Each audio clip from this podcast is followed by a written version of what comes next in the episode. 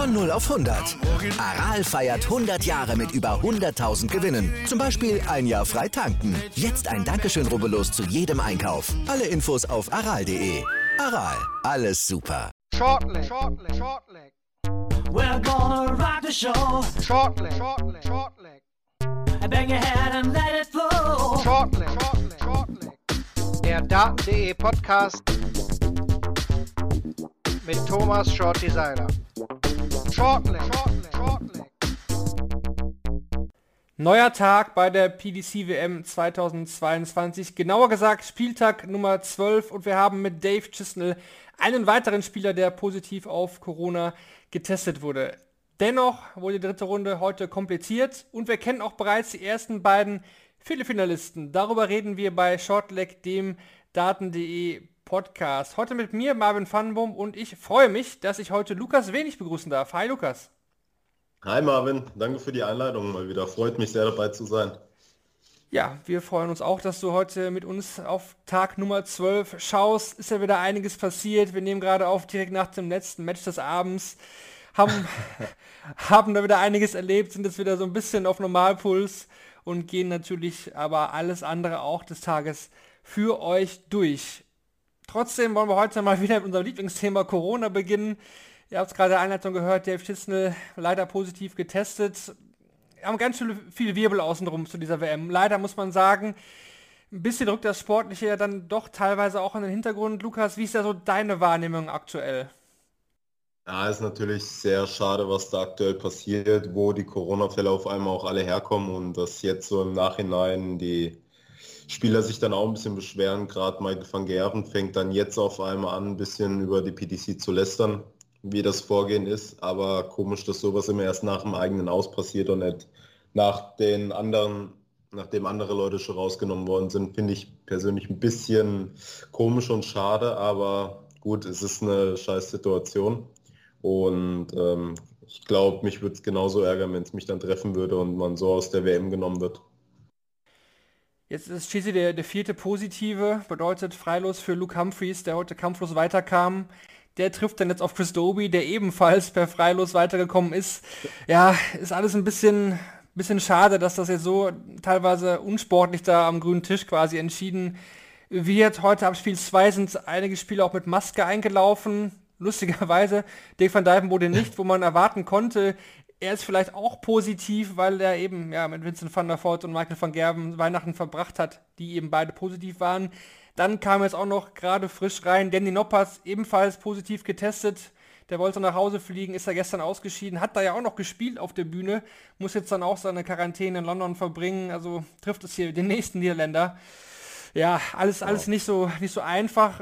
Gavin Price dann auf Instagram heute zwischenzeitlich war er pro Abbruch, meint ja, da müssen wir die WM jetzt abbrechen hat dann später auch wieder zurückgerudert. Da haben sich jetzt sogar auch einige geäußert zu diesem Thema. Müsste man jetzt nicht eigentlich äh, den Rest irgendwie wann anders austragen? Wie siehst du das? Würdest du einfach jetzt weitermachen und das irgendwie nur versuchen durchzudrücken? Ähm, ja, ich glaube, in der aktuellen Situation kannst du nicht mehr zurückrudern, weil dafür schon zu viele Spieler benachteiligt worden sind. Gerade wenn man mal auf die glaube, vier Spieler waren es in der ersten Runde, die dann ausgetauscht worden sind. Und dadurch hat sich ja auch so vieles verändert. Mike de Decker hat die Chance auf einmal als Nachrücker bekommen, hat sich durch den Sieg in der ersten Runde die Tourcard quasi zurückerspielt. Und wenn man jetzt einmal komplett äh, zurückrudern müsste, weil man die WM ähm, irgendwie unterbricht, das wäre dann da auch nicht fair, finde ich. Ist meine Meinung. Also Augen zu und durch, so blöd wie es klingt, für jeden, den es jetzt noch trifft, wirklich einfach eine bescheidene Situation und ja, ja, schauen, dass man das Beste draus macht. Ja, wir hoffen natürlich alle, dass es jetzt nicht noch weitere Fälle gibt, zumindest jetzt die, die morgen auf der Bühne stehen werden. Das sind ja weitestgehend auch schon welche, die jetzt auch in den letzten Tagen da waren. Drücken wir mal die Daumen, dass es jetzt beim letzten Fall mit der Schlüssel geblieben ist zum Thema Corona soll es es eigentlich auch sein für heute. Wir haben die letzten beiden Tage da schon so ausführlich drüber geredet, diskutiert. Ihr kennt die Geschichten von vor Ort, wie es da abläuft und auch zum Thema Shorty bzw. Sohn.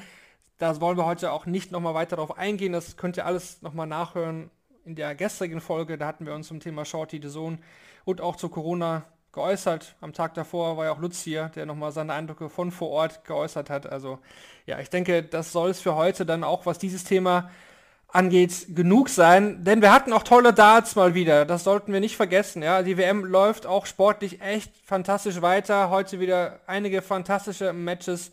Und das ging auch schon los in der Nachmittagssession. Das erste Spiel war da Jose de Sousa gegen Alan Suter. Am Ende gewinnt Alan Suter mit 4 zu 3. War ein komisches Spiel, Lukas. Also bei mir war es so, ich konnte zwischendurch echt nicht sagen, wer es jetzt macht. Das ging immer so ein bisschen hin und her.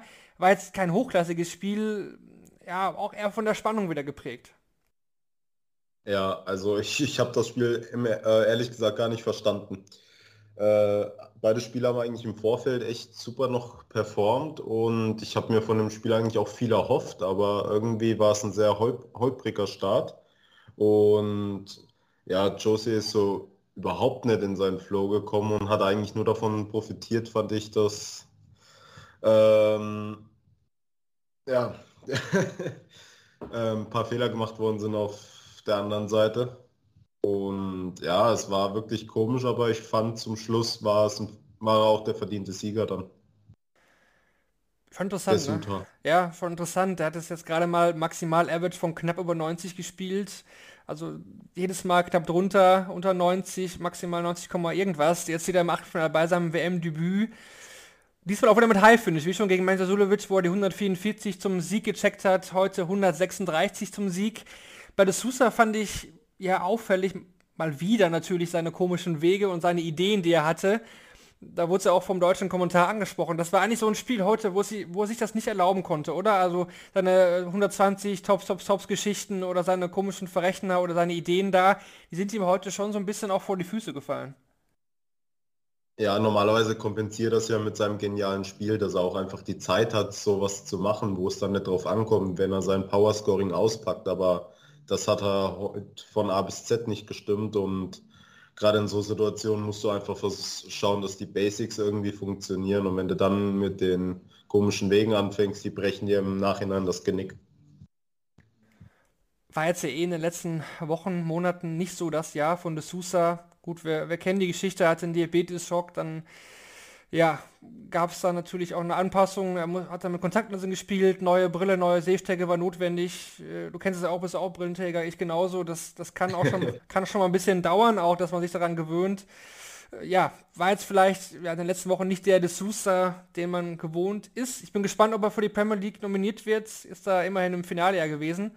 Aber von den Ergebnissen bei den Majors her könnte man auf jeden Fall auch darauf kommen, ihn dann nicht mit reinzunehmen dieses Jahr. Werden wir auf jeden Fall beobachten. Ja, mhm. Nathan Espinel, auch ein Spieler, der schon bei der Premier League ja, für Furore gesorgt hat. Heute wurde er aber überrollt. Gegen Kellen Riss verliert er mit 0 zu 4, glatt mit 0 zu 4. Muss man sagen, Kellen Riss hat noch keinen einzigen Satz abgegeben, drei Spiele, bisher noch keinen Satz verloren. Der ist richtig, richtig stark unterwegs on fire. Ja, mir hat er ja gegen Brandon Dolan schon sehr, sehr gut gefallen mit seinem 3 zu 0 und dem 102er Average.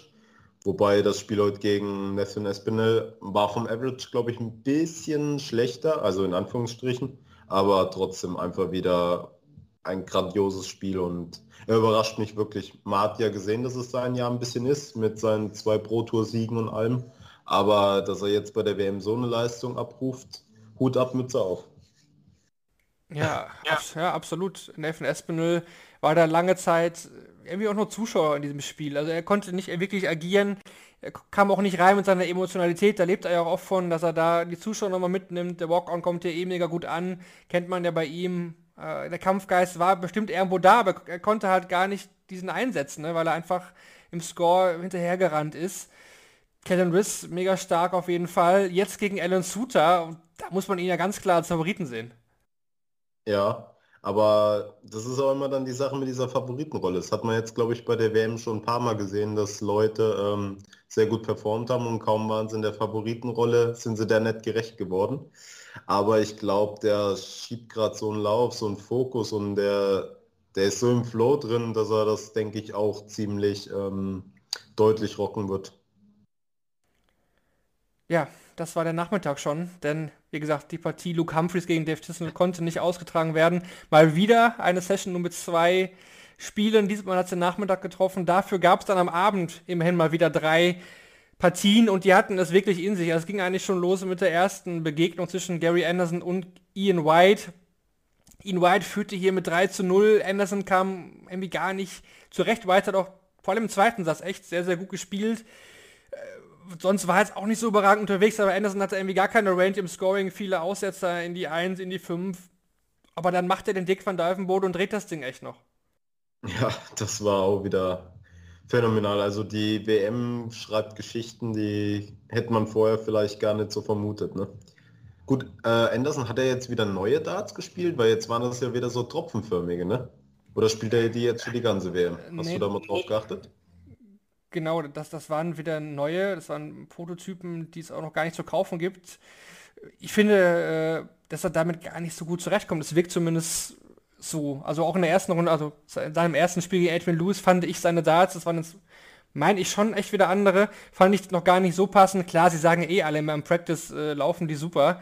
Aber ich wundere mich, dass er nicht mit seinen alten Darts spielt, weil immer wenn ich bei Anderson neue Darts sehe, muss ich, komme ich am Ende zu, der, zu dem Schluss, dass seine alten Darts eben irgendwie doch besser liegen.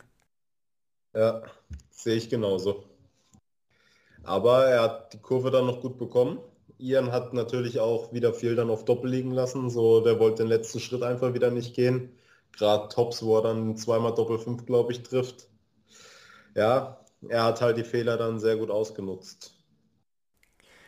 Es ging irgendwie los für diesen 111er Finish, ne? Das war so irgendwie der, der Kickstart für, für Anderson.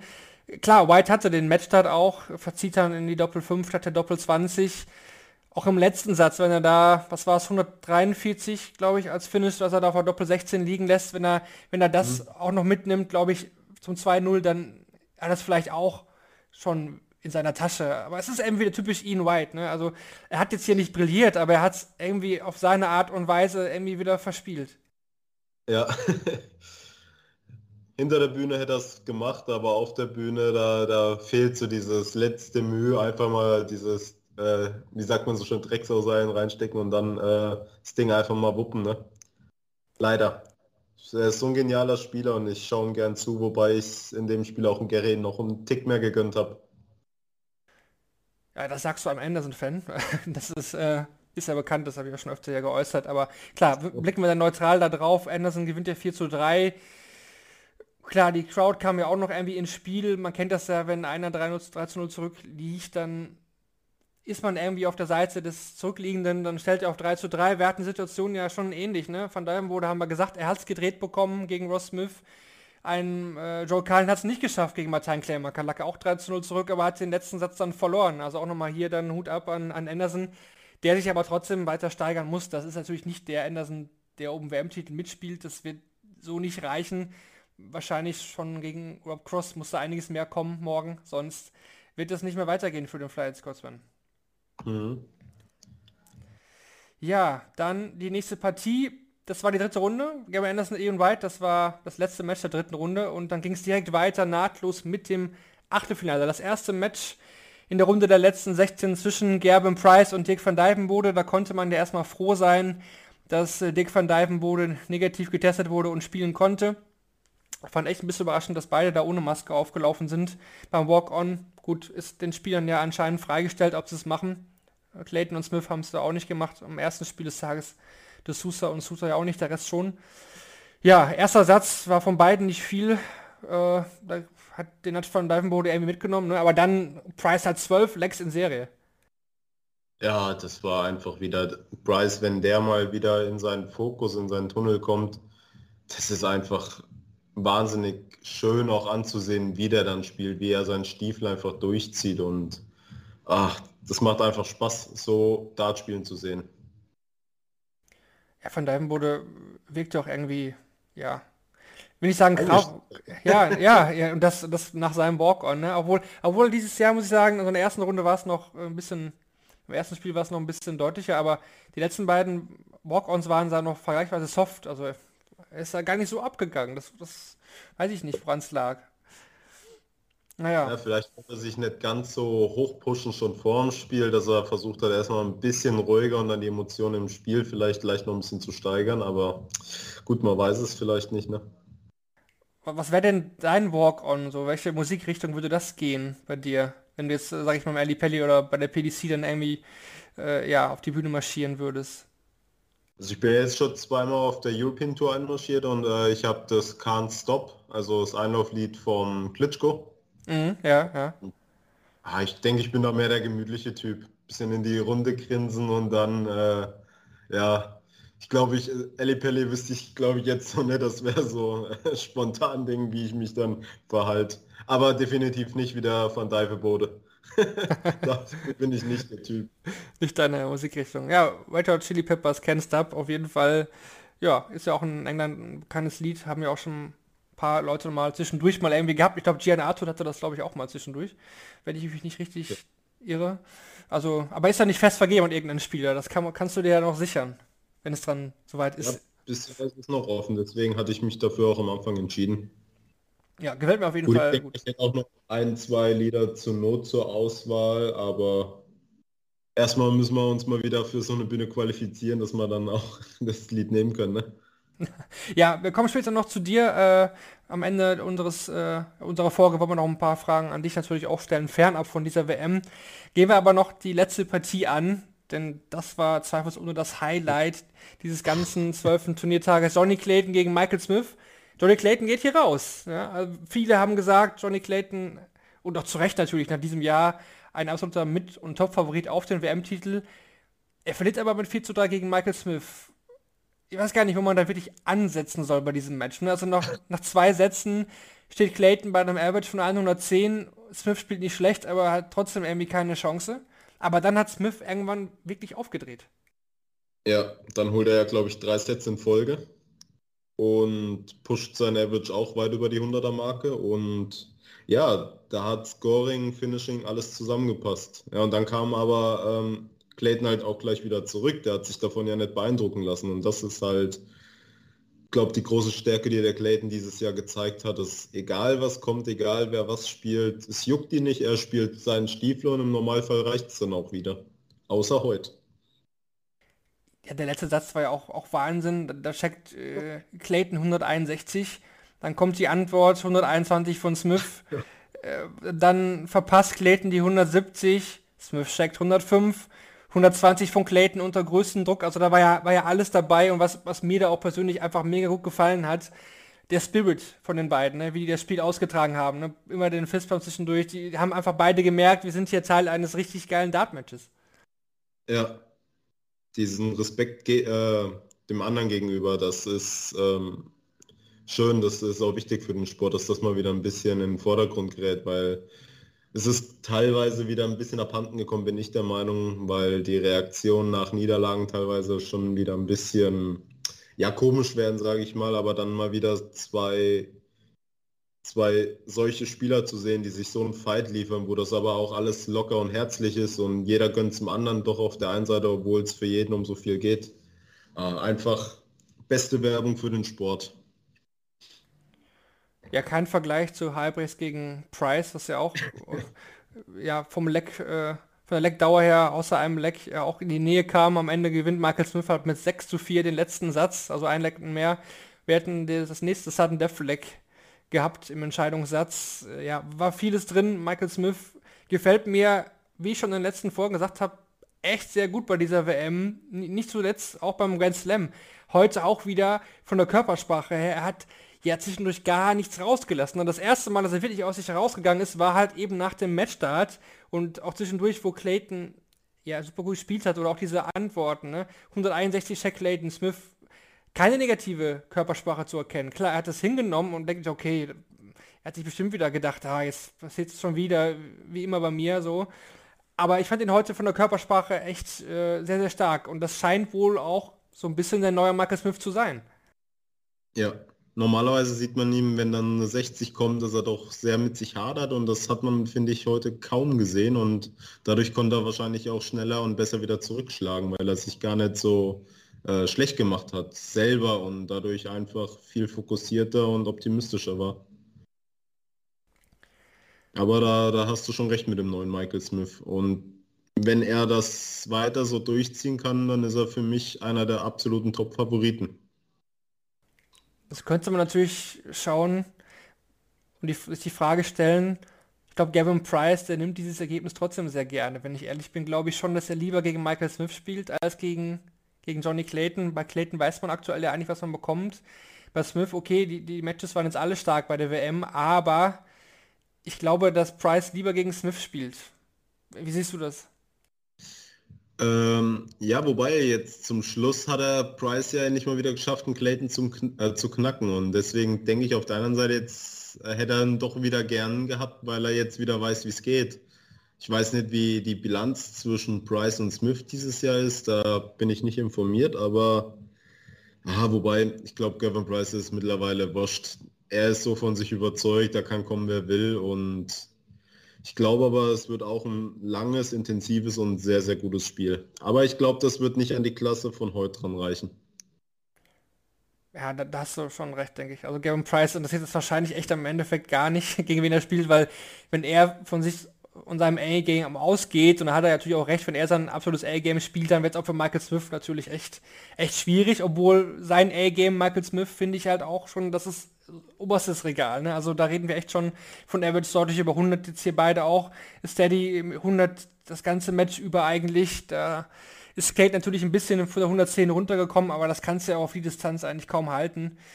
Also Respekt an beide für dieses geile Dart-Match zum, zum Ende hin. Also das hat auf jeden Fall wieder mega viel Bock gemacht. Äh, wir hatten jetzt schon einige dieser Dinge. Ne? Also es fing ja an in der ersten Runde mit Borland gegen Brooks dann hatten wir, was hatten wir zwischendurch? Gut, gestern hatten wir Cross gegen Gurney, das war geil. High Price war so ein bisschen anders geführt.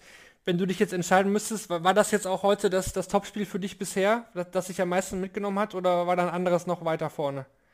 Nee, also das war so mit Abstand das Highlight allein, was die in dem letzten Set nochmal alles ausgepackt haben. Ich weiß gar nicht, wie viel 180er der Clayton hatte. Fünf allein im letzten Set. Weiß nicht, ob das hinkommt, aber auch die High Finish, das Timing, das Scoring, die Antworten auf das, was der Gegner wieder gemacht hat. Und ach, das, ich habe immer noch Gänsehaut. Ja, 1480er von Johnny Clayton insgesamt, Michael Smith da am Ende bei 11 Maximalaufnahmen. 161 hat Clayton gescheckt, wie angesprochen, 121 Smith auf dem Bull. Am Ende Clayton mit dem Average besser, 102,48, Smith sogar unter 199,84, aber eben ja, am Ende mit dem Break im äh, 19. Leck müsste es gewesen sein, genau. Und das 10. Leck gewinnt er dann da eben zum Match. Ja, das war Tag 12. Wir kennen die ersten beiden Finalisten, Gavin Price und Michael Smith. Match des Tages, ja, brauchen wir nicht drüber reden. Das war eben halt Clayton gegen Smith. Da gibt es keine zwei Meinungen. Hatten wir auch schon vorher kurz äh, vor der Aufnahme besprochen. Spieler des Tages, ja, da würde ich dich trotzdem noch gerne fragen, man könnte ja auch auf die Idee kommen, Kennen Rister in den Hut zu werfen, oder bleibst du da auch bei Michael Smith? Mm, ja, es ist wirklich so eine Waagschale. Vielleicht so 51, 49 Prozent. Finde ich fast sogar ein Ritz, weil man es von ihm noch nicht so erwartet hat. Und dadurch ist es mehr diese Überraschung. Und man denkt eigentlich immer, okay, er hat ein geiles Spiel, das nächste wird nicht so gut. Aber er schafft es ja immer wieder, seine Leistung abzurufen. Und deswegen würde ich ihm da sogar mit 2% Vorsprung heute den Titel geben. Dann vergeben wir diesen Titel doch gerne. Ja, dann machen wir jetzt weiter mit den Useful Stats presented by Darts Oracle. Da wollen wir noch mal so ein bisschen aus der Statistiksicht auf die Spiele schauen. Da fange ich mal an mit dem Nachmittag. Zum ersten Spiel würde ich jetzt gar nichts mehr verraten wollen. Aber zum zweiten von Callum Risk gegen Nathan Espinel. Da gibt es ein paar interessante Punkte, denn Callum Risk ist der erste Spieler seit der WM 2016, der seine ersten drei Spiele alle ohne Satzverlust entscheiden konnte. Im gesamten Spiel hat Risk nicht einmal seinen Anwurf abgegeben und hat dabei acht Breakdarts von Nathan Espinel überlebt. Dann gehen wir rein in den Abend. Hier ein paar Statistiken zum Match äh, Gary Anderson gegen Ian White. Zum vierten Mal in Folge konnte Gary Anderson in der dritten Runde der WM einen Entscheidungssatz überstehen. Damit ist er jetzt zum zwölften Mal bei, im WM-Achtelfinale und das sogar hintereinander. Also zum zwölften Mal hintereinander Gary Anderson im Achtelfinale der WM. Wie gegen, wie gegen Adrian Lewis hat Anderson auch heute gegen Ian White allerdings nur 380er geworfen. Bis zur WM 2021 hat er in 29 Spielen in Folge mindestens 480er geworfen. Also da sieht man schon bei, bei Anderson da da ja, hapert so ein bisschen am Scoring, was ihn ja eigentlich die Jahre über immer so ausgemacht hat. Dann was zu Price gegen Van Dijvenbode. Da hatte Price in den letzten drei Sätzen eine unglaubliche Doppelquote von 81,82 Prozent.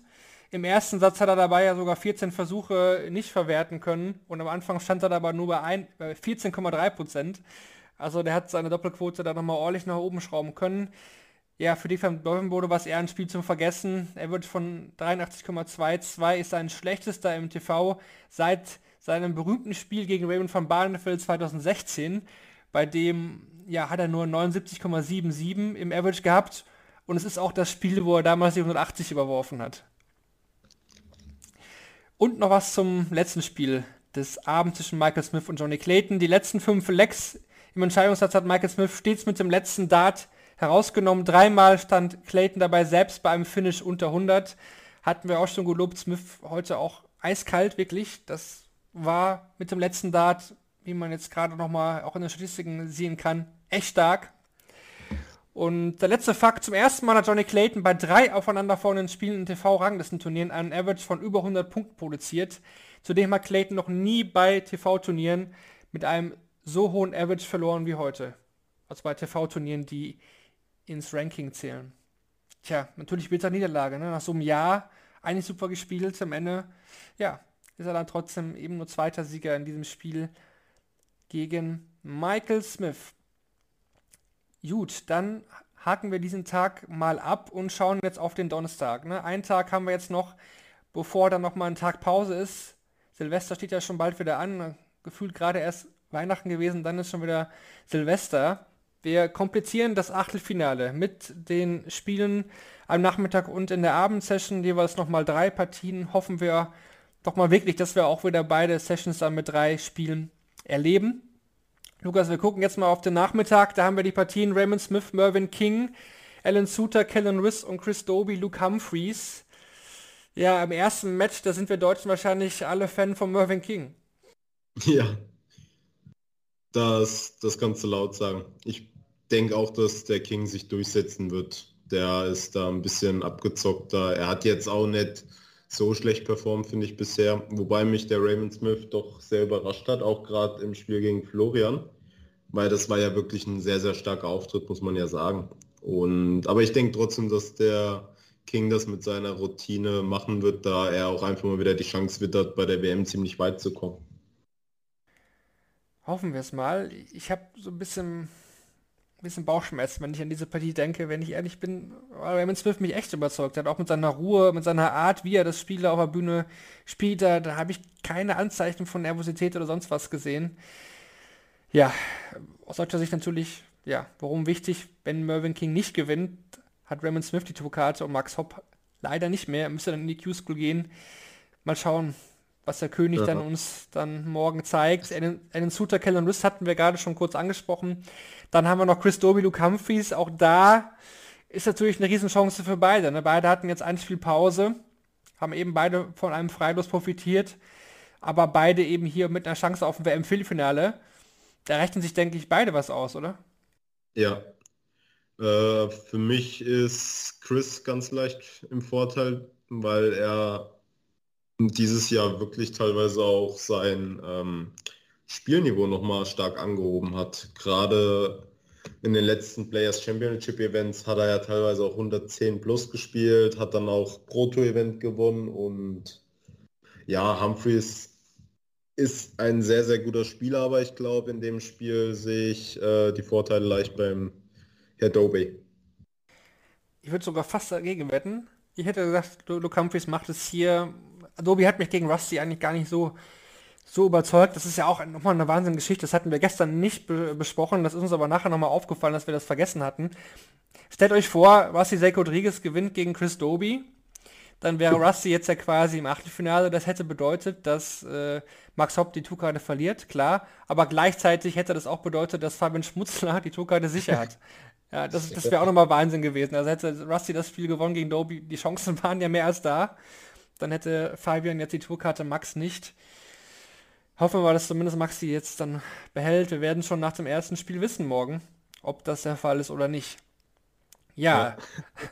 ja, manchmal echt Wahnsinnsgeschichten, die diese WM mal wieder schreibt. Abendsession dann, James Wade, Martin Klärmarker. Wade hatten wir gestern zum Spieler des Tages gekürt als Minimalisten dieser WM mit seinem Mitte 80er Average mal wieder im Achtelfinale. Also minimaler kann man sich da glaube ich nicht weiterspielen gegen Martin Klärmarker, der da ja sein Debüt gibt im Achtelfinale, beziehungsweise ist ja eh sein WM-Debüt. Dann Gary Anderson, Rob Cross und Peter Wright gegen Ryan Searle. Gehen wir nochmal hm. kurz durch. Was glaubst du bei Wade gegen Klärmarker? Erfahrung spricht natürlich schon, schon sehr pro Wade und es ist eigentlich auch von auszugehen, dass er auch besser spielt als das, was er uns im ersten Spiel gezeigt hat, oder? Ja, aber es ist auch schon schwierig. So, du äh, hast erst ein Spiel gemacht, das war jetzt nicht gut, das war so ein gutes Pferd nicht höher als es muss. Dann hast du auf einmal wieder Pause. Jetzt hast du da auf der anderen Seite einen Klärmarker, der jetzt eingespielt ist, der jetzt auch ein äh, paar Spiele da oben absolviert hat, der jetzt genau weiß wieder, wie es ist. Und er hat mir gut gefallen, dass er auch noch die Kurve dann wieder bekommen hat und das Spiel dann doch noch gewonnen hat, wo ich zwischendurch dachte, okay, es ist rum. Und ich würde es auch nicht ausschließen, dass er auch James Wade aus dem Turnier nimmt. Auszuschließen definitiv nicht. Das Tempo könnte ihm so ein bisschen drosseln. Ne? Kallen natürlich sehr schneller Spieler. Bei Wade ja, ein bisschen langsamer, ein bisschen gemütlicher, könnte da eher pro Wade sprechen, dieser Fakt. Werden wir beobachten. Dann Anderson Cross. Cross überzeugt mich sehr, sehr, muss ich sagen. Also fand ich gestern gegen Gurney bockstark, weil Gurney auch echt richtig gut unterwegs war. Anderson hat mich bisher nicht abgeholt, das ganze Jahr nicht. Cross seit seinem EM-Titel eigentlich auf dem Auf. Muss man hier auch sagen, wahrscheinlich, wenn man jetzt nur diese Spiele bisher betrachtet, müsste man da auf Rob Cross gehen, oder? Ja, bin ich auch bei dir. Das war bisher eine richtig gute WM vom Cross und auch das gegen Gurney, wie er da äh, jedem Druck eigentlich standgehalten hat. Und das, der hat sich in dem Jahr wieder gut gefangen. Also er macht ja wieder öfter seine Pausen vor dem wichtigen Dart und das, was er ja teilweise wieder ein bisschen verloren hatte. Und deswegen muss ich sagen, ist Gross auch für mich ein Top-Favorit auf den WM-Titel dieses Jahr wieder und Gary wird, glaube ich, äh, ja, nicht so dagegen halten können, wie es jetzt zum Beispiel ein Gurney gemacht hat. Deswegen wird es, denke ich, deutlich an Cross gehen. Vor allem wirft er so viele 180er. Das ist schon echt äh, überraschend. Für ihn selber auch.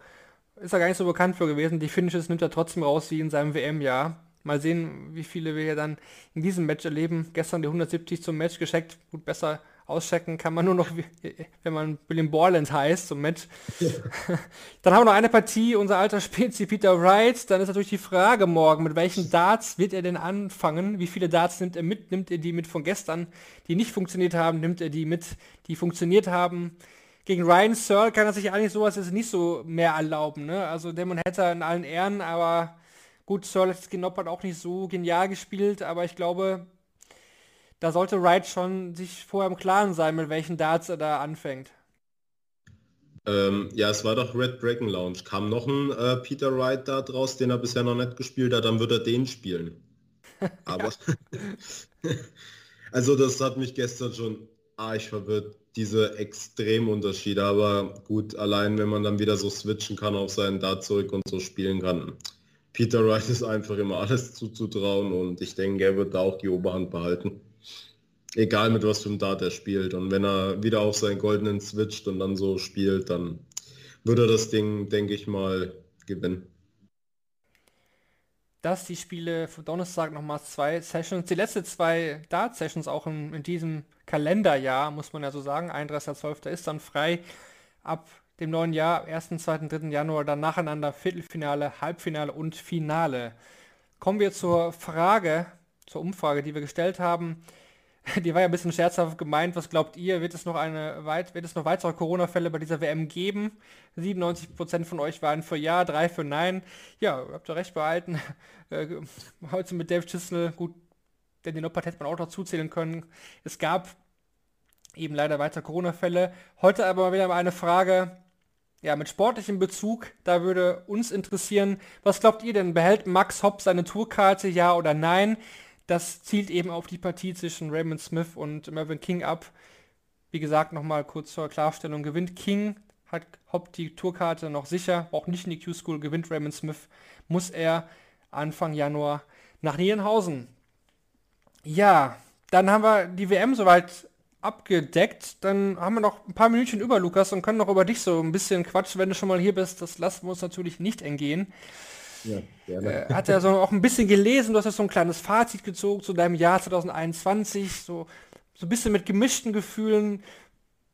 Da habe ich gedacht, warum eigentlich? Weil ich fand eigentlich das Jahr 2021, wenn ich da jetzt so ein bisschen auf dich blicke, da hätte ich gesagt, der hat sich doch auf jeden Fall wieder weiter etabliert. Ist ein Schritt nach vorne gegangen, hat Player Championship Turnier gespielt. Wie ist jetzt so dein Gesamtfazit, so kurz vor dem Jahreswechsel?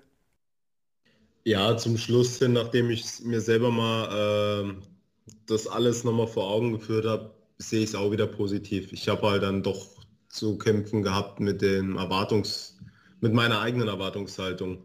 Dadurch, dass es sich ja dann wirklich peu à peu richtig gut entwickelt hat, wollte ich dann irgendwie mehr und ja, dass da halt doch vielleicht nochmal der nächste Schritt kommt. Weil es war zwar alles gut, aber es war nicht sehr gut. Ich war überall nur dabei, aber nett, dass du sagen kannst, okay, ich habe jetzt mal für ein Ausrufezeichen gesetzt. Das wollte ich eigentlich dieses Jahr wohl nochmal schaffen und wahrscheinlich dadurch, dass ich es zu sehr wollte, habe ich mir dann wieder mehr kaputt gemacht als alles andere.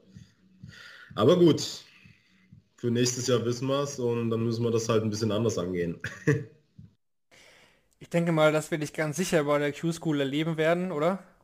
Ja, definitiv. Ich bin jetzt auch momentan wieder gut in Vorbereitung. Trainiere oft mit dem Franz Rötsch wieder zusammen. Da verbringen wir so die eine oder andere Stunde online an Bord und werden auch kurz vor der Q-School dann nochmal die drei Tage uns zusammentreffen und dann intensiv und vernünftig trainieren. Und dann blicke ich schon positiv Richtung Q-School. Ziel ist für dich ganz klar Tourkarte?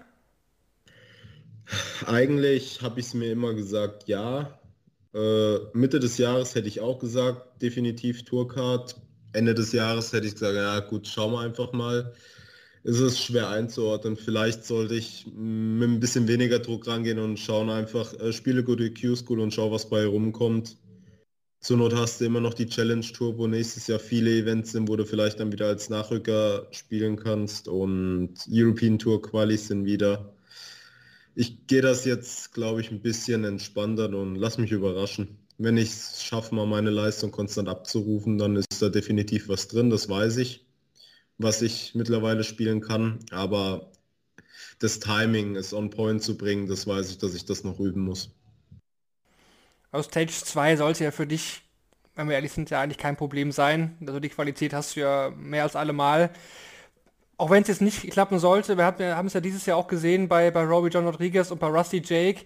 Es kann ja auch schon helfen, wenn man ja in den Ranglisten auch ziemlich weit oben platziert ist. Ne? Du bist ja auch zum Beispiel bei den UK Open dabei gewesen und bist ja auch einige Male nachgerückt. Ist es äh, auch eine Option für dich, sag ich mal, wenn das jetzt nicht mit der Tourkarte direkt klappt und du könntest äh, viel nachrücken, wäre das auch eine Geschichte, die du auch so realisieren könntest, zusammen mit der Arbeit und so, dass du da vielleicht auch weiterhin da oft ohne Tourkarte mit dabei sein könntest bei den Player Championships? Ja, genau so ist mein äh, Gedankengang auch. Ich muss sagen, ich bin im Juni, habe ich den Arbeitgeber gewechselt und die stehen da trotzdem jetzt schon voll hinter mir. Also es ist ja dann letztes Jahr gerade als Nachrücker zweimal der Fall gewesen, dass ich Donnerstag Nachmittag die E-Mail bekomme, ich kann nächste Woche in England spielen. Und wir hatten es von Anfang an besprochen und die so, ja, kein Problem, nimmst du Urlaub, das kriegen wir alles gemanagt. Und auch für nächstes Jahr haben wir uns schon mal, habe ich mich mit beiden Tourkalendern mit denen zusammengesetzt und das besprochen. Und ich denke, da kriege ich Rückendeckung, dass ich mir die ähm, Zeit freischaufeln kann. Und dann ist, kommt das, äh, da ist es für mich definitiv auch im Rahmen des Möglichen, ähm, Nachrücker zu sein und Challenge Tour zu spielen und die European Tour Qualis zu spielen. Und ja, ich habe mir auch zwei Kalender gemacht, wo beide Wege drin sind, damit ich einfach gleich beides vor Augen geführt, mir selbst vor Augen geführt habe. Und ja, schauen wir mal, was in drei Wochen wissen wir mehr. Ja, die Q-School dieses Jahr wieder schon im, im Januar, Niedernhausen, nicht im Februar. Äh, Thema noch Super League. Wir hatten jetzt auch schon während der WM Dragutin Horvath hier, Kevin Münch. Da gibt es ja immer noch keine Infos, aber Super League trotzdem wärst du natürlich, wenn man dich fragt und du qualifiziert bist, was du ja eigentlich nach dem aktuellen Stand ja vom letzten Jahr wärst, auch ein Ziel, wo du sagst, da will ich auch nochmal den nächsten Schritt vielleicht gehen, warst ja dieses Jahr auch schon echt gut dabei. Ja, dafür, dass ihr es mir gar nicht zugetraut habt, ne? Nein, ja. ich weiß nicht, wie wir davor beim Podcast gesprochen haben. Nein, Stimmt. alles gut, war ein Spaß. äh, ja, Super League, geiles Format. Also ich bin mal gespannt, wie sie es wenn dann wieder machen. Mich würde fast vom trainingstechnischen her das alte System mit den fünf Wochenenden und den jeder gegen jeden mehr reizen, weil du einfach ein bisschen mehr dieses Spielerische dann hast, wo du einfach mehr trainierst auch, weil es ist ja eigentlich ein geiles Training. 16 beste Spieler Deutschlands da an einem Wochenende versammelt und du lieferst dir gegen jeden ein schönes Spiel.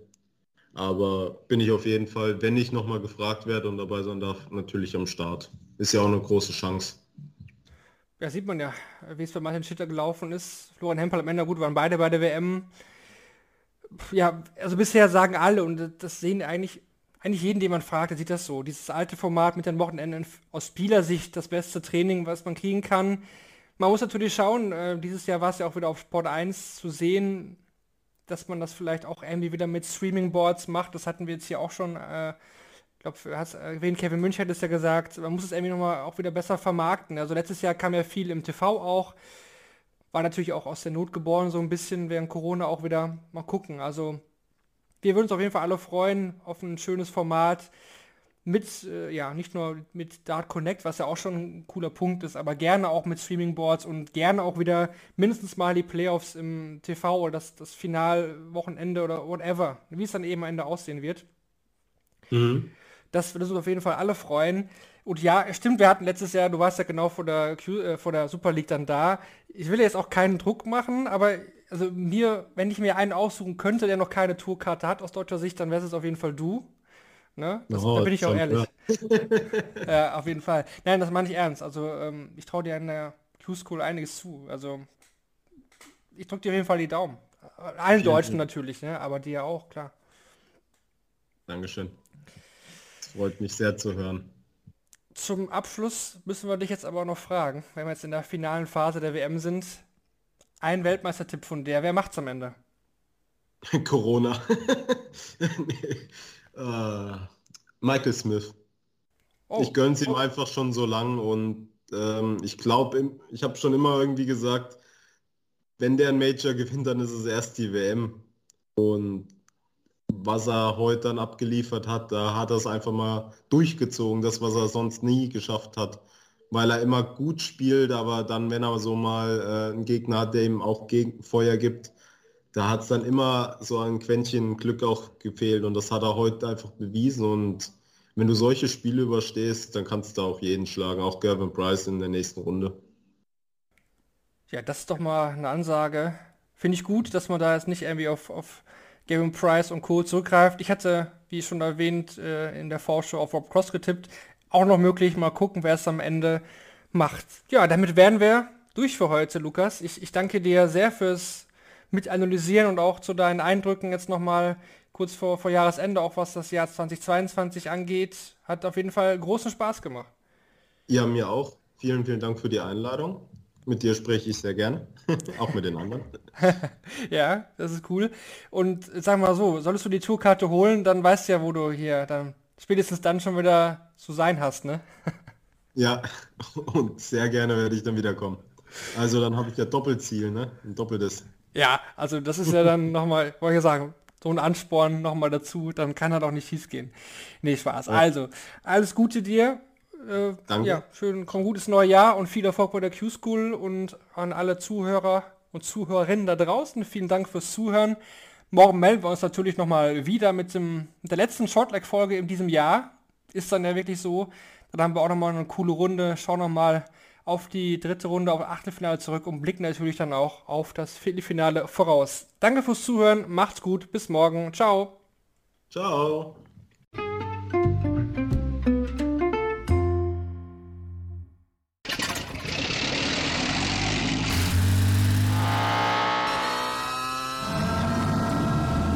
0 auf 100. Aral feiert 100 Jahre mit über 100.000 Gewinnen. Zum Beispiel ein Jahr frei tanken. Jetzt ein Dankeschön, rubbellos zu jedem Einkauf. Alle Infos auf aral.de.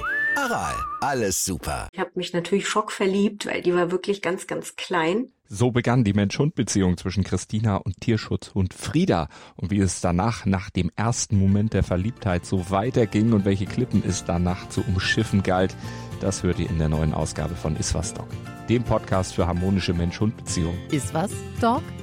Mit Malte Asmus. Überall, wo es Podcasts gibt.